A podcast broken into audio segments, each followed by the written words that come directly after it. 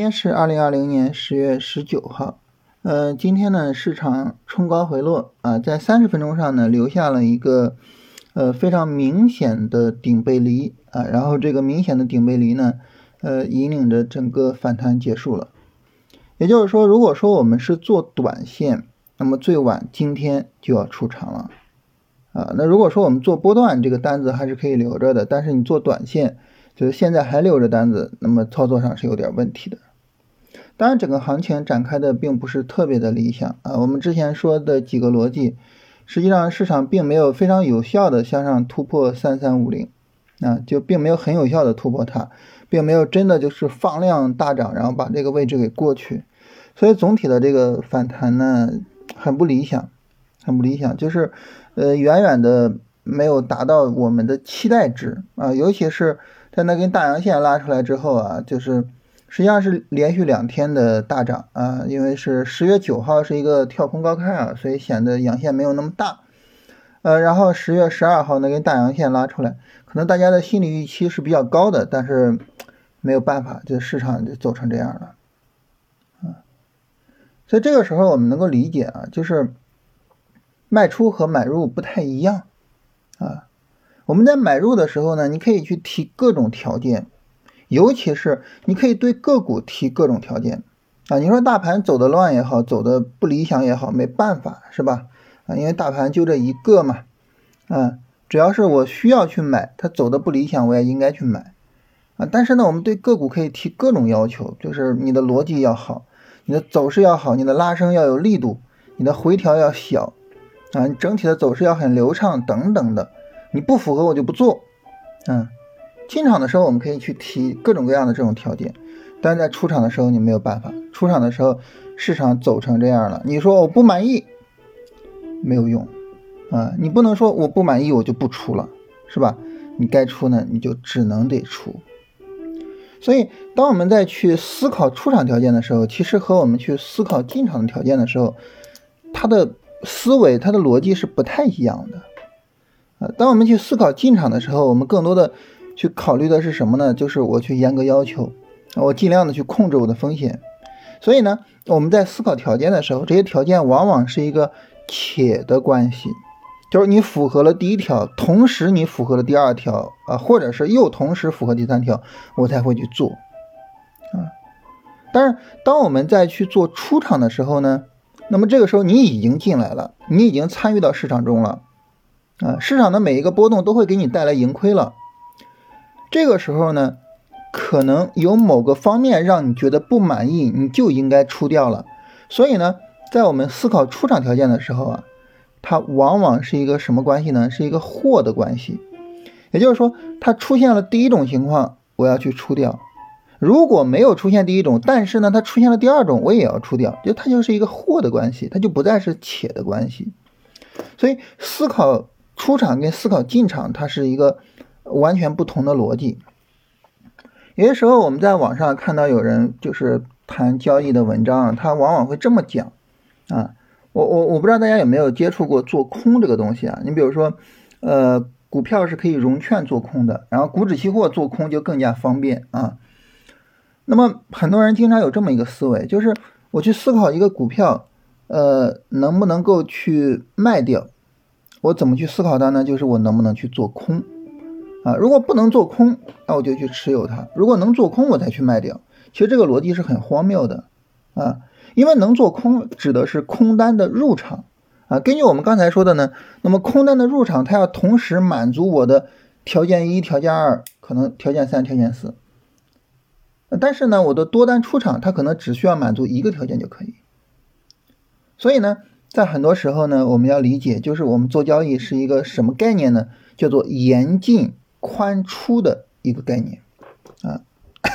严禁就是说我进场的这个条件是比较严格的，因为我不进场，我就不承担风险啊。而我承担风险的能力就是我账户里这些钱，所以我的能力是有限的啊。但是呢，市场里的风险是无限的，所以我要尽可能的保障。我承担的所有风险全部都是值得去承担的，全部都是有价值的。所以呢，我在进场的时候呢，呃，那么我会严格的去要求。但是呢，我一进场，我马上就再承担风险了，价格波动我就有盈亏了，我就再承担风险了。当我在承担风险的时候，我去想，这个风险一旦大到某种程度，我就不去承担了。那么大到某种程度，它可能表现为特征 A，也可能表现为特征 B，所以 A 跟 B 出现一个，我就要去出场啊。所以大家如果说以后再碰到那种思维、那种逻辑的文章，不要被他骗了啊！进场和出场两种不同的逻辑啊，我们不要给它混了。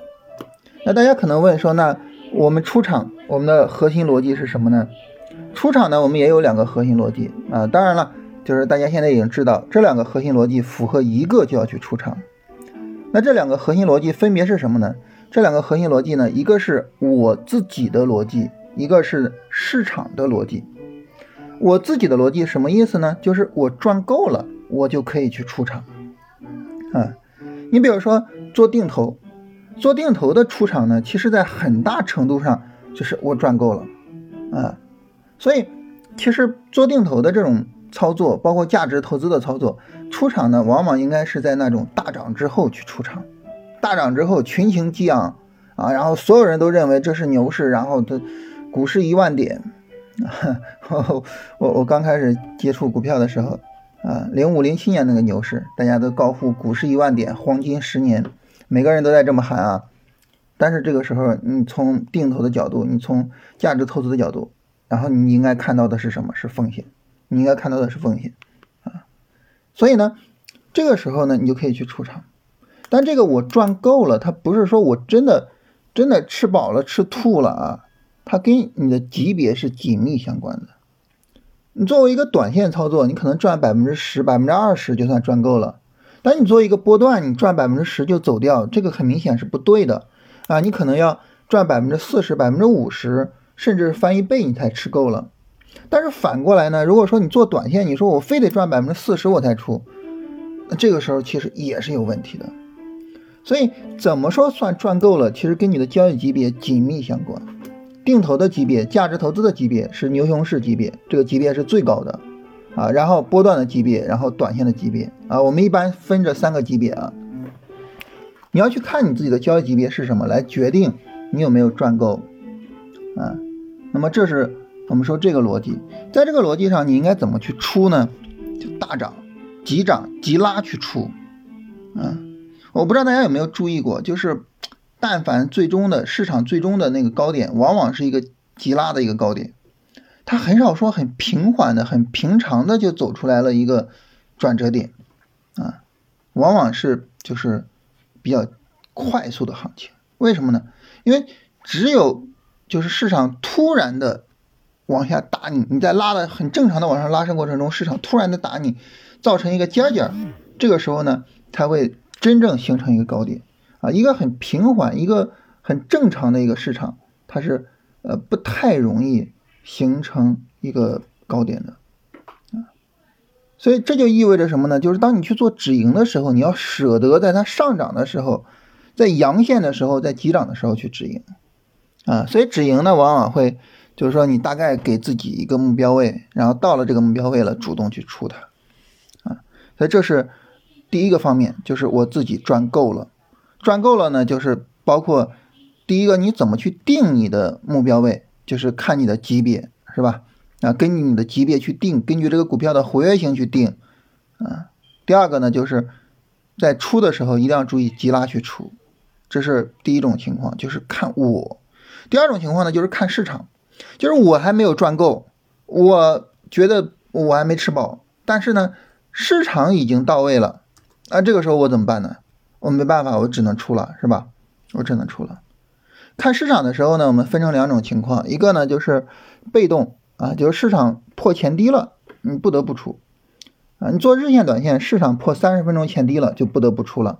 你做日线波段呢，市场破日线前低，你就不得不出了，就是破前低了，我就不得不出啊。这是一种情况。第二种情况呢，就是它有一个很充分的结构，就是很充分的一个背离啊。你比如说，我之前跟大家说啊，就是，呃，十月十三号收盘之后，大家可以听听那天的视频啊。我说这个地方有一个很小的背离，这个很小的背离呢，会引领一个小的回调，但这个调整呢，你可以不出。但是今天这个背离呢，你就应该出。那么它有什么区别呢？它的区别就是规模啊。十月十二号的高点和十月十三号的高点，这个两点之间的这个时间是很短的，它的规模整体的这个背离的规模很小，它往往会再有一个小的下跌之后再拉起来。但是呢，你从十月十二号的高点到今天的高点，这个之间的规模就大了，这个持续的时间就长了，对吧？这么大规模的一个行情，那么它往往很难能够去。呃，这个扛过去啊，往往这个时候呢，它会是比较有效的。所以呢，越是大规模的这个结构，越是大规模的背离，我们越应该去小心，应该考虑去出场啊。所以这是一个结构上的出场。那么市场如果说它是一个突然的破位，你没办法，你只能是破位出，对吧？啊，但是呢，它如果给你一个很好的结构，那这个时候呢，你就结构出。哎，这是市场要求你出。市场要求我出，那我没吃饱，我也只得出，所以这样大家就发现它是一个什么关系？它是一个货的关系。要么我吃饱我就走了，是吧？要么呢我没吃饱，但市场让我走，我也就走了。所以它是一个货的关系。所以这个时候大家往往会发现一个什么情况呢？就是赚往往是在左侧出，也就是我并没有确认说市场最高点就在这儿，但是呢我可能就着急出了。赚是左侧出，很多人呢使用右侧出，比如说这个市场跌了很多了才去出，其实我我个人是不太喜欢的，啊，因为什么呢？因为盈利回吐这个事情，很多时候大家会觉得，你比如说我本来我赚了十万，现在呢我盈利回吐，我还有五万利润，我出来了，我赚五万，但其实呢，你说你当时有十万利润的时候，那十万就不是你的钱吗？它也是你的钱啊，对吧？所以呢，我比较喜欢左侧出，就止盈，所以我比较喜欢出的稍微的快一些，啊，这是这是我自己的这个交易处理方式啊。所以总体上来说呢，就是卖出两个大的逻辑，以我为主和以市场为主，这两个逻辑符合一个，我就会去出，啊，当然在以我为主出的情况下呢，哎，市场没有问题，我就会去买其他的股票，啊，买其他股票可能会什么呢？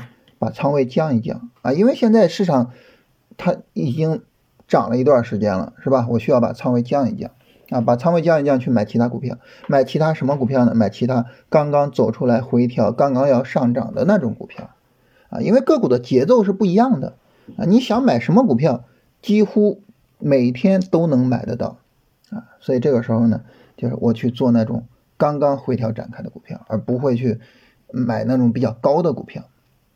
啊，所以这个时候要注意的就是两点，呃，控制仓位，买回调的股票，啊啊，那市场走差了，那就不需要考虑了，是吧？市场走弱了，那你就等下一次啊。你比如说此时此刻，我们对于这个呃大势，对于市场，我们做什么计划呢？就是等下一次三十分钟下跌，这次三十分钟下跌就等于下跌刚开始嘛，等下一次三十分钟下跌，然后我看能不能再做。能不能再做短线啊？准确的说，能不能再做短线啊？所以这是这样一个情况啊。今天跟大家聊一聊卖出啊，然后呃，因为下一次这个买入短线呢，需要一个三十分钟下一次的绿柱，下一次的下跌来看情况，所以很明显，明天是来不及的啊。所以明天是短线上，明天是不会做任何操作的。然后来看大家的问题啊，看大家问题之前再跟大家强调一下啊，就是关于这个龙回头战法啊，我们非常辛苦搞了三个月的东西啊，现在每周都在更新，我们是每周二四六更新三期啊，总共是二十六期啊，所以这样的话呢，大概是两个月左右更完它啊，大家直接在这个喜马拉雅搜索龙回头战法，我我现在发现就是直接搜就可以搜得到啊，我我我还专门找了一个。就是没怎么用过喜马拉雅的手机啊，然后这个专门搜了一下啊，就发现可以搜到，大家直接搜就能够搜得到，六十八块钱，很便宜，非常便宜啊。呃，跟大家聊一聊大家的问题啊，有朋友说百联股份怎么样？我们来看一下百联股份这个股票啊，百联股份这个股票呢，它怎么样呢？很明显啊，它不怎么样啊，怎么讲呢？就是大家看龙回头战法，龙回头战法，我想想应该是啊，明天啊，明天那一期大家就能够回答百联股份这个股票的情况啊，在明天这一期我会跟大家讲，就如果说你是做一个业绩股，你比如说茅台这种啊业绩股啊成长股，它会不断的去跨越，不断回调，不断的去创历史新高。但是如果你做一个炒作的股票，它可能一波行情就赶上茅台好几年的涨幅，但是往往一波行情就没有了。所以做这种炒作的股票就要怎么着呢？在它就是大幅上涨的那个波段里面，勇敢的做，不要恐高，勇敢的做。同时呢，在大幅上涨的这个波段结束了，彻底的放弃它，一定要学会这种，否则的话，你做强势股一定会吃亏的。如果说你在一个强势拉升的过程中不舍得去冒风险，不敢去买入，恐高，那么这时候呢，在强势拉升的过程中你赚不到钱。但如果说你一看它跌了，哇，这个这么强的一个股票跌了，哇，太好了，给我一个低价的机会，你放心，套牢你。大家可以翻一翻，你比如说过年炒的那些什么口罩什么的，你你自己翻一翻，是吧？你你再比如说，呃，之前我们炒的一些什么工业大麻，你现在还听说过吗？什么雄安新区你还听说过吗？是吧？海南自贸区听说过吗？听说过吗？没了，对不对？没了，炒一波就完事儿，所以在炒那一波的时候，勇敢的去参与，完事儿之后你也完事儿。百联股份炒什么的？百联股份炒什么的呢？啊，免税，对不对？啊，百联股份也是炒免税的。免税那一波，大家看一看，基本上现在都没有什么行情。中国中免是龙头，是吧？它扛下跌扛的还是比较好的，还好一点啊。百联股份这种就扛不住，然后呢，海汽集团也扛不住，是吧？你涨的时候你不敢买，不敢赚；跌的时候你就这种胆小鬼，这话可能难听啊，这种胆小鬼其实是最容易赔钱的，两头不落好啊。王府井，你看看，是吧？没什么行情，对不对？涨的时候要敢做，而不要现在才做。啊，所以我在明天的节目里面跟大家分享了索罗斯的一段话，他就说经济史就是一个充满着欺骗的历史，我们要敢于在，就是我我们要能够认清这个真相，然后呢，我们要敢于去参与这个市场给我们的一个假象，就是炒作这个概念的这个强势过程。但是呢，我们的重点是什么呢？重点是这个假象被大众识别之前，你要抽身出来。现在。大众都知道这个免税就是个炒，是吧？王府井现在的市盈率三千七百二十七，这个时候你再冲进去干嘛呀？明天的节目好好听啊，就能够避免百联股份这种操作。然后这朋友说这个结构完整是个什么意思？嗯，结构完整的意思呢，主要是指的就是三十分钟上啊，D F 下零轴啊，就这这个是最简单的啊，其他的条件可能都会比较复杂一点，这个是最简单的。就是一个日线一波行情呢，在三十分钟会成为呈现为一个下上下。如果说这个下上下它的呃规模不大，就是我们就说结构不太充分啊。如果说下上下的规模大，就结构充分。但规模大呢，就一般三十分钟就会 D F 就会下零轴啊。所以呢，这是一个最简单的条件。啊，这位朋友问说龙回头战法多少级啊？总共是二十六期啊。啊，通威股份说三十分钟等计划二，计划二指的就是一个充分的回调，就是三十分钟 D F 下零轴啊，一个充分的回调。为什么 D F 要下零轴？其实就是 D F 下零轴就是一个波段回调，就波段回调的特征就 D F 下零轴啊，三十分钟 D F 下零轴啊，这是一个呃我们最常用的一个工具啊，就是技术分析的工具啊，你也可以使用其他的工具，最简单的工具呢就是一个充分的日线、短线回调的话。那么在时间上大概持续一个半周啊，也就是七八天左右，七八天左右，啊，所以这个这个我们要注意一下啊。然后说这个到价自动买入的 A P P 有哪些？这个你可以去咨询你的证券公司啊。然后我自己在使用的是华泰证券，华泰证券是可以的啊。其他的证券公司哪些可以用？这个我不是很清楚啊。大家可以咨询一下自己的证券公司。也可以多咨询一下其他证券公司的经纪人。有朋友问怎么买龙回头，我我发现最简单的就直接在喜马拉雅搜索龙回头战法。讲一讲 ETF，这个 ETF 我们呃要不明天专门讲吧，因为因为这个内容可能还比较多一点。我但是我记得我之前讲过，我我我，我现在记性也不太好啊。然后最近说实话家里事儿也比较多啊，今天跟大家呃录的也比较晚，现在已经是晚上的六点四十分啊。这个我我所以我不太记得我有没有讲过 ETF，但是我好像好像是讲过，但没关系是吧？呃，明天再跟大家聊聊，就是 ETF 这个东西到底是个什么概念啊？尾盘买入三角房屋是否符合条件？大家可以先看一下三角房屋，然后暂停一下，然后你自己去感受一下，行不行？啊，周五买三角房屋行不行？你可以自己去感受一下，你先不要着急听我讲。三角房屋这个股票啊，就是你去看它的话呢，它是一个，比如说，呃。向上突破，然后回调的一个走势，但实际上这个股票是不应该去买入的。为什么呢？因为这个回调的力度在增大啊！你看十月十四号这根阴线是很长时间以来的这个比较大的一根阴线啊，也就九月十号的这个阴线比它大，所以它调整力度是在增加的。如果说一个股票在底部有一根大阴线大跌，其实你是不用害怕的，啊，因为因为这个时候有可能是最后的那些不坚定的人在出场，后边它可能反而涨得比较好。但是如果说一个股票涨起来之后有大阴线，这个时候你就要小心了，因为这说明获利的人在出逃，获利的人出逃就会导致没有足够的承接盘，啊，所以这个时候其实是有问题的。所以呃，三角房屋的这种走势实际上是不应该去买入的，啊。就是，就是从我自己的这个角度啊，就是我我是不太喜欢去买这种东西的。就是你发现它涨了，然后又大跌，这走势是不好的啊。好，反正明天应该是不需要做短线操作啊，所以呢，明天有足够的时间啊，跟大家到时候聊一聊 ETF。